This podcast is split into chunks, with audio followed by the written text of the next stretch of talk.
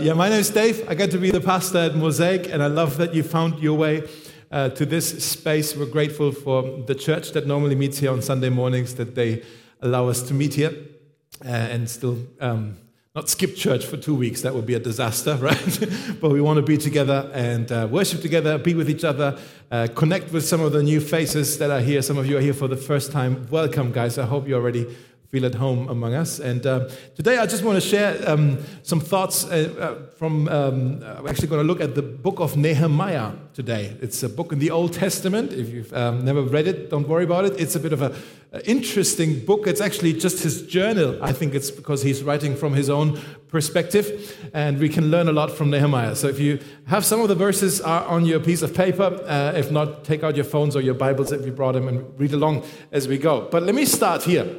Uh, it's now sort of the end of the summer. I always find that kind of end of August, early uh, September is, is, sort of the kickoff of a new season, isn't it? Like we've, uh, I know football season started again. Some had a good start, some other teams not so good. But that started again, and the school year has started this last week, and uh, university is about to start again very soon. And it's kind of this, this feeling of, hey, summer is over. We've hopefully recharged our batteries right? Some of you are still hoping to go on vacation, maybe now in September. But most of us have recharged our batteries, and it's now kind of like, okay, what's next? God, what do you have for me? God, what do you have for us as a church? And uh, there's maybe you have some goals that you are setting or some new dreams that you are setting. Are you okay with my voice? It's a bit echoey, isn't it? Uh, just about okay?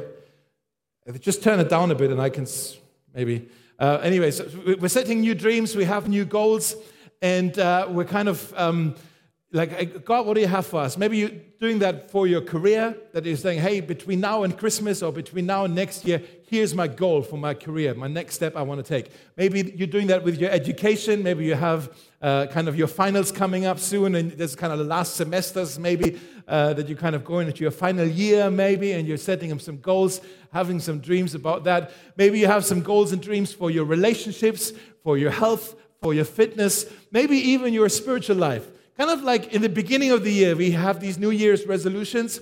Uh, kind of September feels like that as well. Is it just me, or like does it for you as well? Yeah, sort of. I know it feels like that for us as a church as well. I know kind of we're going into a new season now. We're soon starting a new term with small groups, and we have faith that God has things in store for us, things that He wants us to pursue in this next weeks and months.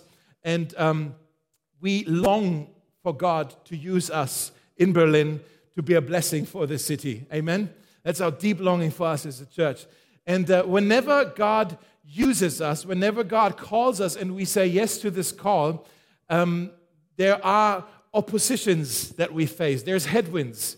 Like every, there is no opportunity without opposition. Would you agree? Some of you have pursued some big opportunities in your life and you had to overcome some obstacles and some big challenges in your life. And the question is, how do we deal with this? And this is where Nehemiah, I believe, can be so helpful for us because Nehemiah, um, I think he's one of the greatest leaders in the entire Bible. Probably next to Jesus, I find him so impressive as a leader. He was sharp, he was a man of vision, he was a catalyst, he was a vision caster, he was an enabler, he was positive, he was uh, ambitious, he had focus, he had courage, he had integrity, uh, and he became known uh, in the Old Testament as the man who rebuilt the walls around the city of Jerusalem after the city had been burned down. Okay, so protective walls at the time were crucial for the city to thrive because that was your defense. Now we have kind of other ways to defend ourselves, but back then, if you had a good wall, you're safe. If you don't have a wall, you have a problem. Okay, and so they, he he made sure there was safety and flourishing in Jerusalem.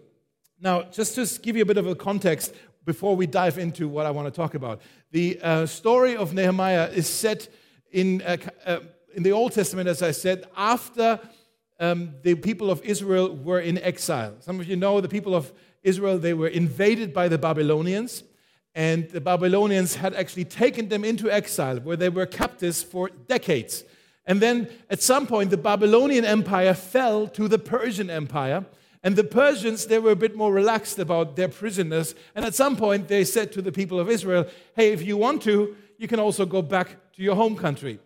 And for them, that was good news. And it's like, yes, let's go back to, to Jerusalem, to our city, to our temple. And when they returned, they realized everything had been destroyed. The whole city had been burnt down, right? Most of the Jews had now returned back to Israel. There was still a remnant of Jews who lived in Persia.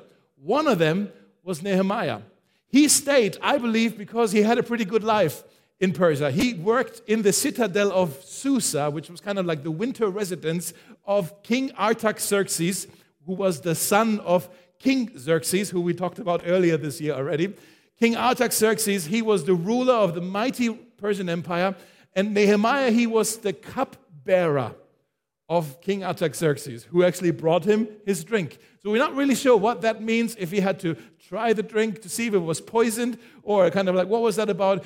We kind of think he was the head waiter of King Artaxerxes in his winter residence in the citadel of Susa. And so he had, he had a nice life there to live and work in the palace. And then at some point, we read in the first chapter of Nehemiah that a guy named Hanani, who was the brother of Nehemiah, Hanani had actually returned to Jerusalem, and now Hanani came for a visit back to see Nehemiah. And Nehemiah was all excited, and he wanted to see, hey, what's it like in the promised land? Tell me, what's the situation? And he was hoping to uh, kind of, for, for Hanani to paint a beautiful picture. But Hanani described the opposite. Hanani was saying, actually, the whole situation is a disaster. The walls had been burnt down, and all the surrounding tribes are making fun of us, and they can come in and out the city as they please and plunder and take what is not theirs and they take it away from us. And we're defenseless, and we feel defeated, and we feel discouraged. Uh, and, and that's a really, like, he painted a really bad picture uh, of, of the situation. And um, what was Nehemiah's response? Did he create an Instagram hashtag to create awareness of, hey, thoughts and prayers for Jerusalem? Or did he, did he blow up balloons to start a march for Jerusalem, right? To let everybody know that this situation is a disaster. Or, or did he kind of start a fundraising campaign to raise money so the wall could be rebuilt? Actually, he didn't do any of this. We read, it's not on your piece of paper yet, but if you have your Bibles in chapter 1, verse 4, he writes, When I heard these things, when I heard this report from my brother Hanani, I sat down and I wept. For some days I mourned and fasted and prayed. What is the essence of a call from God? The calling from God does not start when you see an opportunity that you might be able to fill. The calling from God also does not start when you do a gift assessment of your own spiritual gifts. It's like, here's what I'm really good at, here's what I should do. The essence of a call from God is when God breaks your heart for something, for a cause or a people or some situation. That's where it started for Nehemiah. When I heard these things, it broke my heart. I had to sit down, I had to weep, I fasted, I prayed, I mourned for days before um, my God. That's what he's saying. In the 1950s, some of you would have heard of a man maybe called Bob Pierce. Uh, Bob Pierce was, uh, in the 1950s, he was kind of a, a, preacher, he was a pastor. Later on, he became known because he, uh, he started some big uh, organizations. But in the 1950s, that was around the time when there was a war in Korea. And he was an American, but he went to, the, uh, to Korea and he saw just the, the, the brokenness of, of, the situation there and, and orphans and just poverty and, and sickness and, death and all of that. And he wrote in his Bible, after he, he saw this, moved obviously, he wrote in his Bible uh, a simple prayer. He says, Lord, let my heart be broken by the things that break your heart. Guys, if you take nothing else from this message today, take this prayer along with you. Start praying it. It will change your life. I promise you that. Lord, let my heart be broken with the things that break your heart. Bob Pierce, later on, he founded an organization called World Vision and another organization called Samaritan's Purse. Maybe you've heard of them, they do the shoeboxes, right? Uh, but I, f- I think for him, it didn't start with, hey, here could be a great enterprise. For him, it started with a broken heart. God moved him. God loves to use people who care about the things that he cares about. God loves to use people who are moved by the things that move his heart. Does that make sense?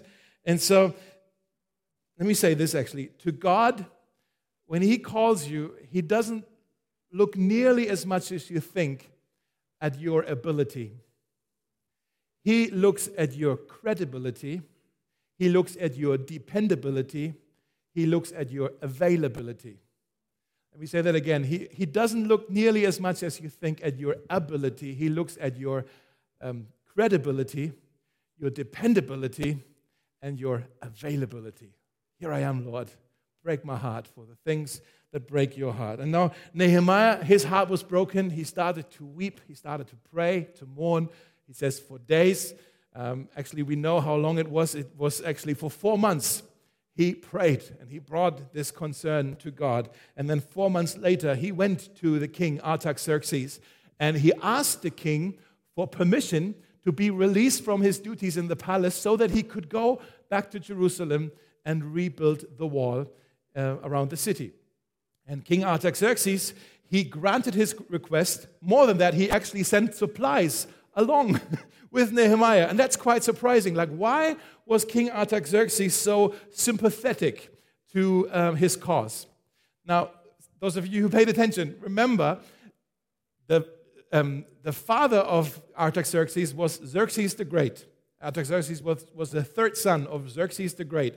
Xerxes the Great was married to Queen Esther, who we talked about earlier this year when we had a whole series on Queen Esther. Esther was Jewish. And so we don't know actually whether Esther was Artaxerxes' mom, but for sure, she definitely was a stepmom. If she wasn't the mom, she was a stepmom. And for Artaxerxes, he probably saw that influence that, oh, my, my mom or my stepmom is Jewish. That was a blessing on his life. And that's why I believe he wanted to bless Nehemiah and see that Jerusalem is safe and, and uh, can flourish. And so Nehemiah, he left for Jerusalem. I saw in, in one of the commentaries on this, it said that the, the journey from the citadel of Susa to Jerusalem takes you three and a half months by camel. okay, right. It wasn't around the corner, guys. What does that mean? What does that mean? It means that Nehemiah, when he left, he closed the door behind him. He burned his bridges behind him. There was no going back for him. It wasn't like, hey, I'm going to go to Nehemiah to see if I could do something. And then if it doesn't work out, I can still go back to my day job in, this, in, this, in the palace in Susa. No, he, there was no going back. He knew he was called. He, he was praying about this, chewing about this, like on this for, for months and months and months, and now he was ready to go to Jerusalem. And when he arrived in Jerusalem, he did what any good leader would do. He inspected things for himself, he gathered the facts, he actually um, on a horse. He went around the city to just look at, this, at, the, at the situation and kind of the condition of the wall or what was left of it. And then he made a plan. And then he gathered all the people and he said, Hey, we have a big problem. The situation is not good. But come, he says in chapter 2, verse 17, he says, Come, let us rebuild the wall of Jerusalem. And then they start this building project. And as they rebuild the wall over the next days and weeks, they were faced with three different kinds of oppositions, three different kinds of um, headwinds, kind of pushbacks that they felt.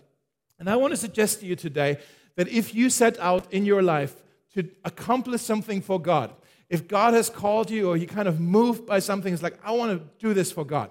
I, I feel like, or we as a church, even us together, we want to do this for God. We want to, want to take more territory for God. All of this thing. When, when we go out like this and we follow a call like this, an assignment like this, I guarantee you, you will face the same three oppositions that Nehemiah also faced. And the question is, how do we deal with these oppositions? It's actually a test of your leadership, a test of your character of what do you do when you face opposition? What do you do when you are under pressure? Like, do you freeze? Do you freak out? Do you blow up?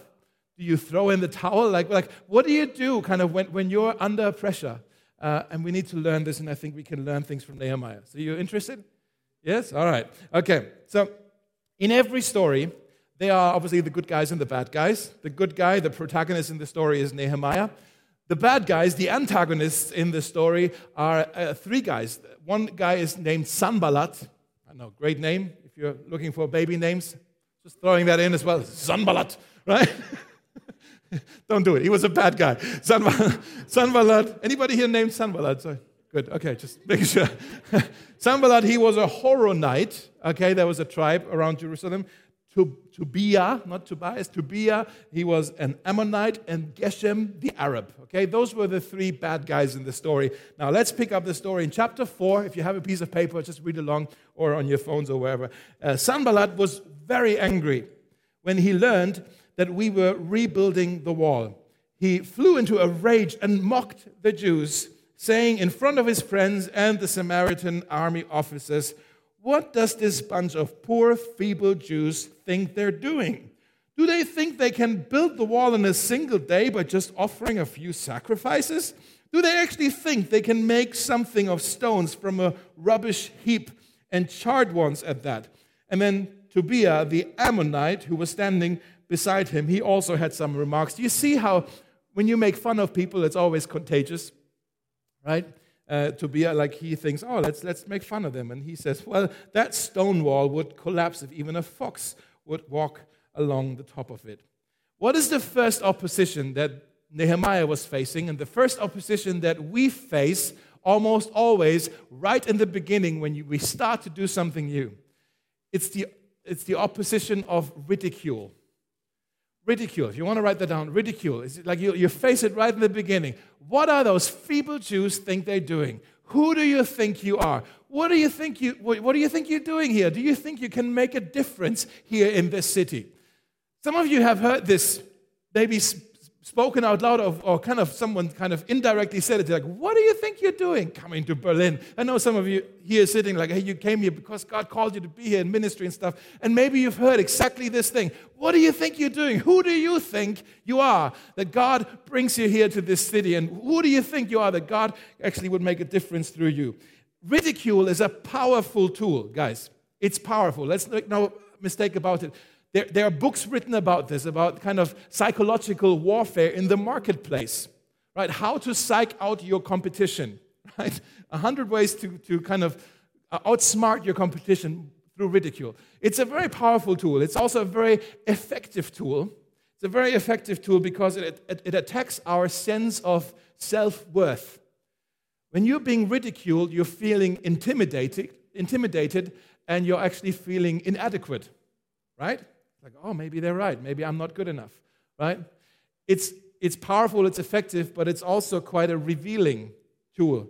It's quite a desperate tool because ridicule shows that the other person is afraid of you.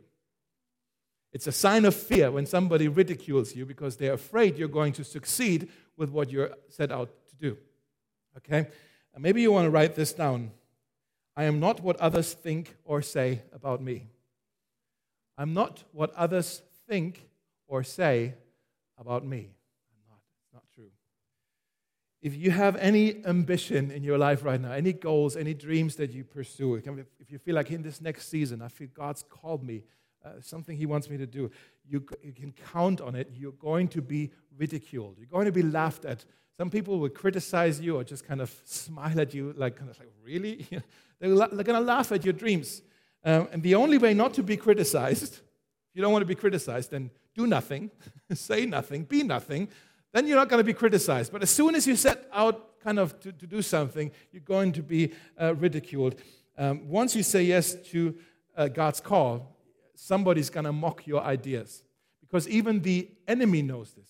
The devil comes and he's playing with this ridicule because he knows an intimidated Christian is an ineffective Christian said that again. An intimidated Christian is an ineffective Christian. And that's why he wants to come again and again to intimidate you. He's going to come to you and say things like, You are unqualified for this. You're not good enough. You're not talented enough. There's other people who can do better than this. You're not qualified enough. You're unqualified. Or he says, not unqualified, he says, You're disqualified for this. You have the talents, you have everything for this, but there's things in your past that disqualify you. There's things in your story where you've messed up or things were done to you, they disqualify you, and therefore God cannot use you. Have you heard that one? Here's one line that the enemy uses all the time. I think he uses it with all of us. he comes to us and he says, God cannot use you because you don't pray enough. Have you heard that one? God cannot use you because you don't pray enough. It's like, oh, and then it gives you kind of this feeling of guilt, and man, prayer becomes a burden. It's like, I should pray more so God can finally use me, but I don't pray enough. And Like the thing is, like how much is enough? Maybe you feel like, oh, oh I guess I got to pray. I'm going to I'm going to pray 10 minutes every day. Hopefully, then God can use me. And then the enemy comes and says, 10 minutes? Is that all you have? Do you think God's can, God can use you if you pray for 10 minutes? Don't you know an hour a day keeps the devil away? Right? You should pray for an hour. And then you go, okay, I got to try to pray for one hour every day so God can finally use me. And then you pray for one hour, and the enemy comes again. It's like, one hour? Is that all you have? One hour? Is that all you can give to your God? Haven't you heard of the principle of tithing? 10% belongs to the Lord. That's not just true for your money, that's true for your time as well. You should, if the day has 24 hours, you should give 2.4 hours in prayer to the Lord every day. And you go like, okay, I got to pray for two and a half hours every day to please the Lord so he can finally use me. And then you pray for 2.4 hours every day, and the enemy comes back to you again. He says, 2.4 hours, is that all you have? Haven't you heard? Pray without ceasing. That's what Paul says. You should pray all the time, right? And the thing is, you can't, you can't win with this. Like, never argue with the devil. He's smarter than you. He really is. He will outsmart you. Don't, Nehemiah, he didn't play along this game when, when they started to ridicule him. It's, it's amazing. He just, he just ignored it. The enemy wants you to feel weak. And then he tells you the lie because you feel weak, because you are weak, God cannot use you. Here's a secret, guys God loves to use weak people. Right? In God's garden of grace, even the weak trees bear fruit. And so, if you look in the Bible, it's kind of the who is who of weak people, the who is who of failures. Those are the people that God used. Look at uh, Abraham, he was a liar. David, he was an adulterer. Um, Moses, he had a temper problem. Peter was impulsive. David, I mentioned. Jeremiah had, uh, had thoughts of depression. Elijah had burnout. Paul was a persecutor of Christians. They all had their stuff. They were all weak, but God loved to use them because He doesn't look nearly as much as you think at your ability, but He looks at your credibility, your dependability, and your availability, right?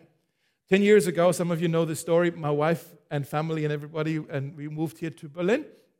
Um, 10 years ago to plant a church here in Berlin. Not this one, but we're involved with a different ministry then.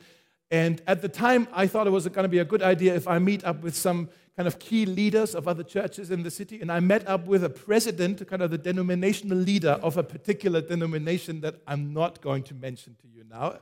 Okay? I can tell you later. No, I'm not going to tell you. um, and I was sitting in his office, and he leaned back in his big chair. And I was even thinking, like, man, one day I'm going to have a big chair and not work at a coffee house. Anyways, but he had a big chair, and he, he basically said, Who invited you to come here to Berlin and plant a church? Who told you to do this? Like, we didn't as a denomination. Did any other denomination call you to? Like, and I was like, uh, Jesus, you know, but I didn't want to be, you know. I, but he basically was saying, he was really kind of skeptical of, of, of that, that vision that I had to plant a church. And he said the line, Who do you think you are? You can just come here and plant a church. And he, looking back, I can smile at it now because it's like, what an idiot. But it's being recorded, isn't it? But yeah, okay. Uh, but um, back then, it really messed with my head it really messed with me. It was like, and I believed him. I was like, yeah, maybe this is a stupid idea. Maybe we made a mistake moving here. Well, who do we think we are that we think we can just come to Berlin and plant a church? And then it dawned on me that it's the wrong question. The question is not, who do I think I am? The question is, who do I think God is? It's his idea. He, he had this idea to get this church planted, and so I'm going to get behind his idea. And so it doesn't matter what I think I am. I'm weak. I know I don't have what it takes to do this, but I believe God is in this. Therefore, I'm going to do it. Right? Nehemiah's response to all of this is amazing. Just like in the beginning, again, here we can see he just turned to prayer. That was his response to almost any challenge in his life. He always turned to prayer. Whenever you're being ridiculed, you hold on to the hand of God. Okay? So that's the first one. The second opposition that we face I've got to speed up a bit. The second opposition that we face is when you're right in the middle of the work. Okay, you're not just in the beginning, you've actually come quite a, quite a long way. Let's read in chapter 4, verse 6. It says, At last the wall was completed to half of its height, When the wall is half of its height, you're halfway there. Okay? So they were about halfway done uh, around this entire city, for the people had worked with enthusiasm. Wonderful. There was great joy. Thank you for doing this. But when Sanballat and Tobiah and the Arabs, Ammonites, and Ashdodites heard that the work was going ahead and that the gaps in the wall of Jerusalem were being repaired, they were furious. They all made plans to come and fight against Jerusalem. Now, you need to know geography. Sanballat was in the north, the Arabs were in the south. Uh, Tobiah, the Ammonites lived east of Jerusalem, and the men of Ashdod were kind of west of Jerusalem, just before the beach. Okay? So they were coming at Jerusalem now from all sides. And they wanted to come and fight against Jerusalem and uh, throw us into confusion, he says. They were saying, before they know what's happening, we will swoop down on them and kill them and end their work. The second opposition that you face is a full frontal attack. If they can't get you with the ridicule, they're going to try to attack you uh, full on ahead. Like you're right in the middle of God's work. You're actually seeing things are happening. Man, we can see some fruit for our labor, even. God is doing wonderful things. And then suddenly, in the midst of all of this, like it even says they had enthusiasm, they were, they were, they were joyful about what was happening. And suddenly, in the middle of all of this, there is confusion, there is um, illness, there is uh, trouble, there's division, there's danger. Suddenly, everything seems to go wrong. And we even read a little later in verse 10 that the people then were getting tired. They were frustrated with the workload and they were getting scared of the enemies that have drawn their swords. Right? When that happens, when we're in a situation like this as well, what we tend to often say is, we must be outside the will of God. Right? If we were in the will of God, this would not be happening. We wouldn't have all the problems. We're having problems. We must be outside the will of God. And guys, that's exactly the wrong answer. The fact that you're facing some opposition might actually be proof that you're right in the middle of the will of God. Okay? It's uh, when Jesus called us and sent us out, he never promised that it would be easy. In fact, he said, You will have trouble, you will have opposition, you will face persecution, even. Like he, he never promised an easy ride. And uh, the way to know that you're not in the will of God actually is when the enemy leaves you alone. Because the enemy only attacks you when you're a threat to him. So you can celebrate hey, I'm a problem for the enemy. That's a good thing. I must be in the will of God. Does that make sense? It's a shift in your mindset, maybe. Nehemiah's response to this, again, the same thing. He turned to prayer. He looked for God and he found God in the midst of all this difficulty. And he says, God, we're trusting you. We're trusting in you that you will defend us in this. And uh, when you're attacked, guys, don't take it out on people, talk it out with God. Don't take it out on people, talk it out with God. God, you need to handle this. God, you've called us here. God, this was your idea. This is a problem for you, not for us. You need to sort this out. You need to defend us, okay? And then as Nehemiah was praying, he realized he had three options. The first option for him was to um, basically give up. Well, he wasn't going to do that. The second option was to leave the wall behind and go out of the city and attack the surrounding tribes. For him to start the war. He also didn't do that. He did the third thing. He continued with his assignment, but he was prepared. He prepared the people to defend themselves difference between attacking and defending, right? Here's what I think we can learn from Nehemiah is never leave your assignment, never leave your wall to attack your enemy. Right? You can actually spend so much time and energy, you can waste so much time and energy by trying to diffuse any fires around you. It's like, oh, I need to take care of this, I need to take care of this, I need to grease this squeaking wheel, like this critic or this complainer, like I need to give attention to this. That, that actually becomes your focus, and you're not getting to your assignment because you don't have time for any of this. Nehemiah has been smart. Like he, he did adjust the way they were operating because he actually said half of you are going to keep building, the other half you're going to arm up and you're going to defend wherever you're standing around the wall. And that actually slowed things down. But it was a defense mode. He didn't actually spend time planning an attack. Does it make sense what I'm trying to say? I think he's been very smart about this. Um, in the Bible, we often read the word, uh, the, the phrase, watch and pray. Jesus said this, John said this, Peter, Paul, they've all kind of repeated this watch and pray. This is what Nehemiah did. He prayed and then he, he had lookouts. He watched, he was ready to defend themselves, but he just kept going with what he was called to do. Okay? Um, the third opposition then is when you're nearly there, when you're almost done. You can see the fruit of your labor. God has done miracles like you're celebrating already. There comes a third opposition that we need to be ready for. Uh, and now we go to Nehemiah chapter 6. Let me read this. Sanballat, uh, you still with me? Yeah, cool. Sanballat, Tobiah, Geshem the Arab, and the rest of our enemies found out that I had finished rebuilding the wall and that no gaps remained, though we had not yet set up the doors and the gates. So basically, they were done. They just had to close the door. Right? That was it. They were, they were almost done. And then it says Sanballat and Geshem sent a message, a letter, asking me to meet them in Kephirim in the plain of Ono. Okay, uh, it's a bit weird, but what was happening in the following verses, let me just tell it to you, is that basically Sanballat had sent, sent a letter to Nehemiah, and he was in the letter he was saying, Look, Nehemiah, there's a rumor going around here among the tribes that Sanballat had started. There's a rumor going around here that you're going to crown yourself as king over the whole region once you're done with your wall. Now, King Artaxerxes, who's still kind of the emperor over all of this, he's not going to be very happy when he hears about this. And he says, Nehemiah, look, we've had our differences in the past. Why don't we meet together in the town of Kephirim, in the plain of Ono? And we give a little and you give a little. I'm sure we can find a way to compromise. The, the third and the most subtle attack that you will face is when you're almost done suddenly there is this temptation to compromise. The temptation to compromise. And Nehemiah, he was sharp. He knew Kephirim in the plain of Ono, that was about 20 miles north of Jerusalem. And he realized if I go there, I'm going to delay the building project, I'm going to distract my focus, and I'm possibly even endangering my life because this could be a trap. And so he says, I'm no fool. I'm not going to go meet in the plain of Ono to drink kefir with Sanballat. That was a joke. Some of you got it. Kefirim, right? Kefirim. I was so excited about this joke all week. I was excited. And it didn't work. Okay. Anyways, he was saying, I don't have time for this. These are false accusations, anyways.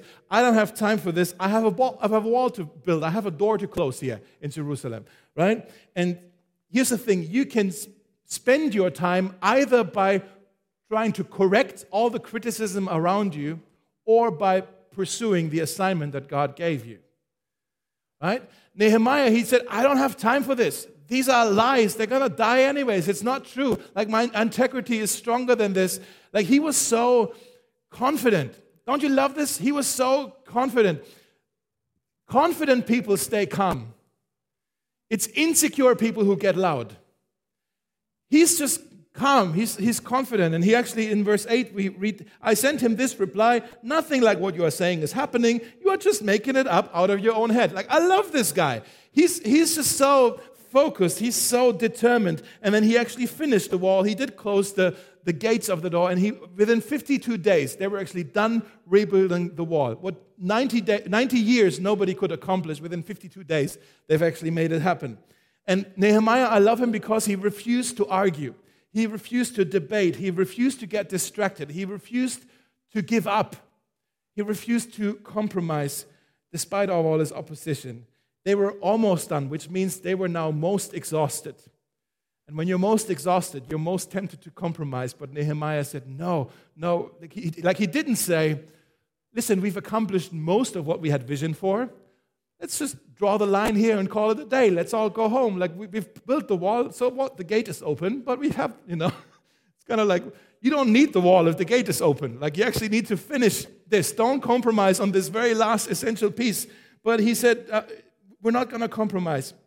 Guys, I've observed this. Um, persistence and resilience will take you further in your life than your talent, your education, your innovation, your intellect, all of these things. Persistent and resilience will actually take you further than that. Because we all know people who are sharp, they're, they're clever, they have great ideas, they're very talented, but they're not successful. right? Why? Because they give up too early. They don't see it through until the very end. They give up too soon, and uh, they're, they're making the mistake of uh, being willing to compromise. They're almost there. I don't want us to be that kind of church who compromises on what God calls us to do. I want us to go all the way, right? When you pursue a dream, a calling on your life, you may be tempted to give up because of, actually there's three things that may tempt you to give up. It's either uh, problems, what it is, problems, pressure, or people. Problems because every great idea has problems. You need to solve them. And even when you solve them, there's going to be new problems, right? So when, when you try to do things, there's always going to be problems. Pressure is because, hey, you, you, you're trying to do something new, and after a while, you'll be like, oh man, I'm so tired. Like, this is actually a lot of pressure. Like, I'm, I'm just, I just want to throw in the towel. Like, I, I'm, done with this. I can't handle the pressure. Nehemiah actually didn't have that problem because he was a master in delegation. We didn't talk about this today, but he, you can study this at home of how he shared the responsibility with loads and loads of people. So he, he wasn't under pressure much. And the third kind of reason why you may be tempted to throw in the towel is because of other people. Because every person that you're ever going to work with is a broken person. Every person on the planet is broken. And sometimes we can be frustrating with each other. Sometimes we can be misunderstanding each other. Sometimes it can be difficult to work together. And sometimes that's the reason why people give up because of problems, of pressure, or of people. Don't do that. I want to actually, can I just ask you a straight up question? What is it in your life right now that you're thinking about giving up? What is it in your life right now that you're thinking, like, I'm done with this? Maybe your prayer life. Maybe you're reading the Bible. Maybe something in your work. Maybe you're thinking about giving up your education. Maybe you're thinking about giving up an, a relationship, a marriage, even maybe. Because it's just too much pressure, too many problems. This person is just such a big problem, right? What is it where you're thinking, like, I'm going to give this up? Maybe it's, it's a ministry. Maybe it's your small group. Maybe it's church altogether. It's like, I don't even know why I'm here. I want to just tell you whatever it is in your life, don't do it. Keep on. Hold on. Maybe you want to write down this sentence actually. If I give up, the enemy wins.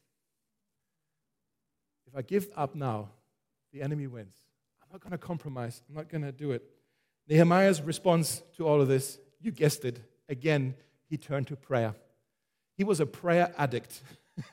right? That's all he did. Like with any problem, like it seems all the time, it was like, oh, that's a problem. Let's talk about the, talk to the Lord about this problem, right? That was his go-to thing. Like he always prayed about it. And again, here he uh, turned to prayer. In Luke chapter 18, Jesus told his disciples to pray and not give up. Have you heard this? Pray and do not give up. In your life, you're going to do either one or the other. You're either going to pray or you're going to give up. You're either going to pray or you're going to panic. You're either going to worry, uh, worship or you're going to worry. Right? Pray and don't give up, is what Jesus is saying, especially when the heat is on, when the pressure is on. I just want to mention in our church, in this new season, one of the things I'm really excited about is that we want to become more intentional about our corporate prayer life. Uh, because we, we have all kinds of groups and little pockets of people who, who get together to pray. But I'd love to bring this all together and so we have more prayer life together. If you're anything like me, like I know I, I need to be like Nehemiah when there's a problem, I need to go pray. But I'm not like Nehemiah because sometimes I don't even have the energy or the faith to pray. And so, what helps me, and maybe you're wired like me as well, is when there are other people who pray with me and they actually drag me along to pray. And that actually calls me in to pray again. Like, because on my own, I don't do it as much as I should like the 10 minutes, the one hour kind of. I play that game all the time, right? And so we want to do that, and we're thinking about introducing a monthly prayer meeting in the evening. Some worship, just praying together, no agenda, not a big setup like a Sunday service, but just kind of getting together in a room like this or somewhere to just pray together and come before the Lord in prayer. Uh, we'll, we'll write more about this in the next newsletter, so sign up on the contact card if you want to receive those. But let me just close with this. The most resilient, the most determined, the most focused, the most never give up type man who ever lived wasn't even Nehemiah, it was Jesus. Jesus was unstoppable. And just like Nehemiah, Jesus also had a place at the right hand of the king in the palace. And just like Nehemiah, Jesus was also moved and his heart was broken when he heard, when he saw the condition of his people. That was very good that you just kind of, did you see that? He's just like, wow, come on. you just stepped up there. Wow. All right. So just like Nehemiah, Jesus was also, what did I want to say? Like he was moved by the plight of his people. And just like Nehemiah, Jesus also left his place in the palace to come for us, to come to us, to repair all that's broken so we could be saved. Right? And just like Nehemiah, Jesus also called others along, us, the church, to be part of this, of this rebuilding of things. Okay? That's what he did as well. While he was on earth, Jesus was also ridiculed. Jesus was also attacked. Jesus was mocked. They also schemed and made plots and plans to assassinate him and to come after his life. They actually did come after his life. And he willingly stepped into that plot that they've created. And he stepped into it knowing full well what's going to happen because he knew that was his calling. He was unstoppable. And he, he gave his life, guys, he gave his life to pay for your sin, for my sin, so that everything within us and around us could be repaired and renewed and restored, and that we could be saved. That's the gospel. That's what Jesus came to do, and nothing could stop him. He was determined, he was focused, he did not give up. He did not compromise on this mission that he had. If ever anybody was unstoppable, it was Jesus. Amen. And he did that for you, and he did that for me. The story of Nehemiah is inspiring, but it's historical. Jesus' story is also historical, but it is also very personal. That's what Jesus did for you to come for you, to save you, to restore you, to protect you. And just like Nehemiah, he turned to God whenever he faced oppositions, we can turn to Jesus whenever the headwinds come, whenever the pushbacks come. We, we hold on to him. And Jesus promised, I'm going to give you power. I'm going to empower you. I'm going to give you strength. I'm going to give you my Holy Spirit power so that you can defy the headwinds as they come. Let's pray together. And you want to stand with me? Let's, let's, let's pray together and, uh, and turn to Jesus now. Jesus, we thank you for um, the story of Nehemiah that is encouraging to us because there's so many things we can learn about persistence and resilience and, and keeping our focus even when there's attacks and opposition around us. And there's many of us here uh, who feel like in this new season, there's, there's something that you have in store for us. There's something you're calling us to.